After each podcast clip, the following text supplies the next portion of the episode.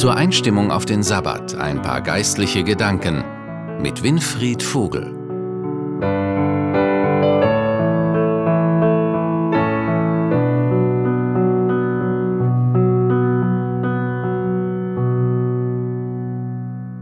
Willkommen zu einer kurzen Besinnung zum Beginn des Ruhetags.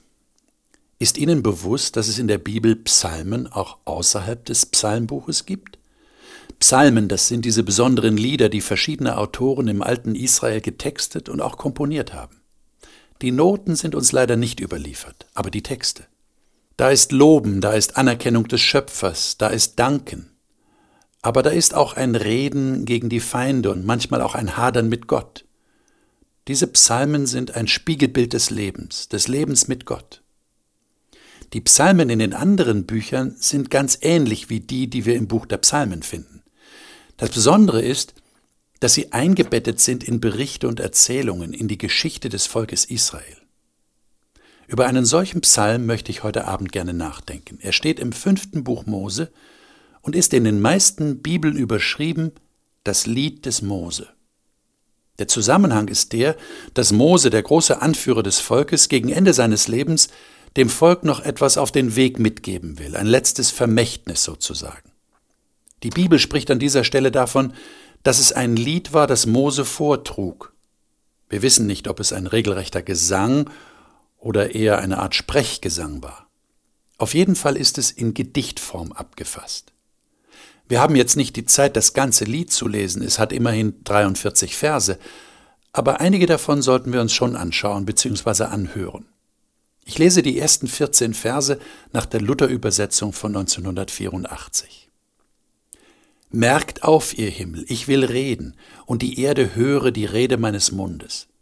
Meine Lehre rinne wie der Regen, und meine Rede riesele wie Tau, wie der Regen auf das Gras und wie die Tropfen auf das Kraut.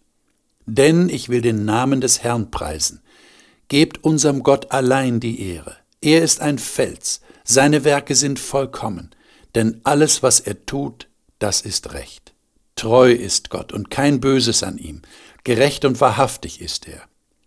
Das verkehrte und böse Geschlecht hat gesündigt wider ihn, sie sind Schandflecken und nicht seine Kinder. Dankst du so dem Herrn deinem Gott, du tolles und törichtes Volk? Ist er nicht dein Vater und dein Herr? Ist's nicht er allein, der dich gemacht und bereitet hat? Gedenke der vorigen Zeiten und hab Acht auf die Jahre von Geschlecht zu Geschlecht. Frage deinen Vater, der wird dir's verkünden, deine Ältesten, die werden dir's sagen als der Höchste den Völkern Land zuteilte und der Menschen Kinder voneinander schied, da setzte er die Grenzen der Völker nach der Zahl der Söhne Israels. Denn des Herrn Teil ist sein Volk, Jakob ist sein Erbe. Er fand ihn in der Wüste, in der dürren Einöde sah er ihn. Er umfing ihn und hatte Acht auf ihn. Er behütete ihn wie seinen Augapfel.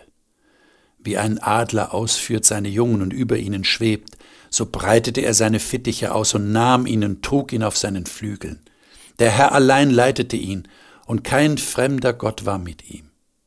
Er ließ ihn einherfahren über die Höhen der Erde und nährte ihn mit den Früchten des Feldes und ließ ihn Honig saugen aus dem Felsen und Öl aus hartem Gestein, Butter von den Kühen und Milch von den Schafen, samt dem Fett von den Lämmern, feiste Widder und Böcke und das Beste vom Weizen und tränkte ihn mit edlem Traubenblut. Ich habe den Eindruck, dass dieses Lied sehr gut zum Sabbat passt, denn Mose spricht oder singt hier vom Gedenken. Er ermutigt dazu, der vorigen Zeiten zu gedenken. Warum?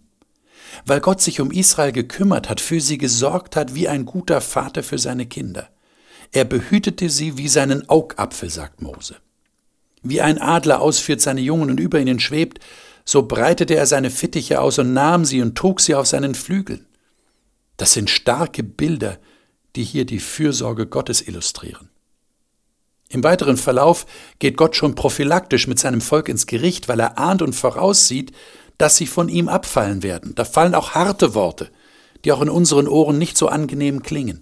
Aber eines wird deutlich, wie sehr dieser Gott an seinen Menschen hängt und alles tut, um sie auf dem rechten Weg zu halten. Das heißt nah bei sich.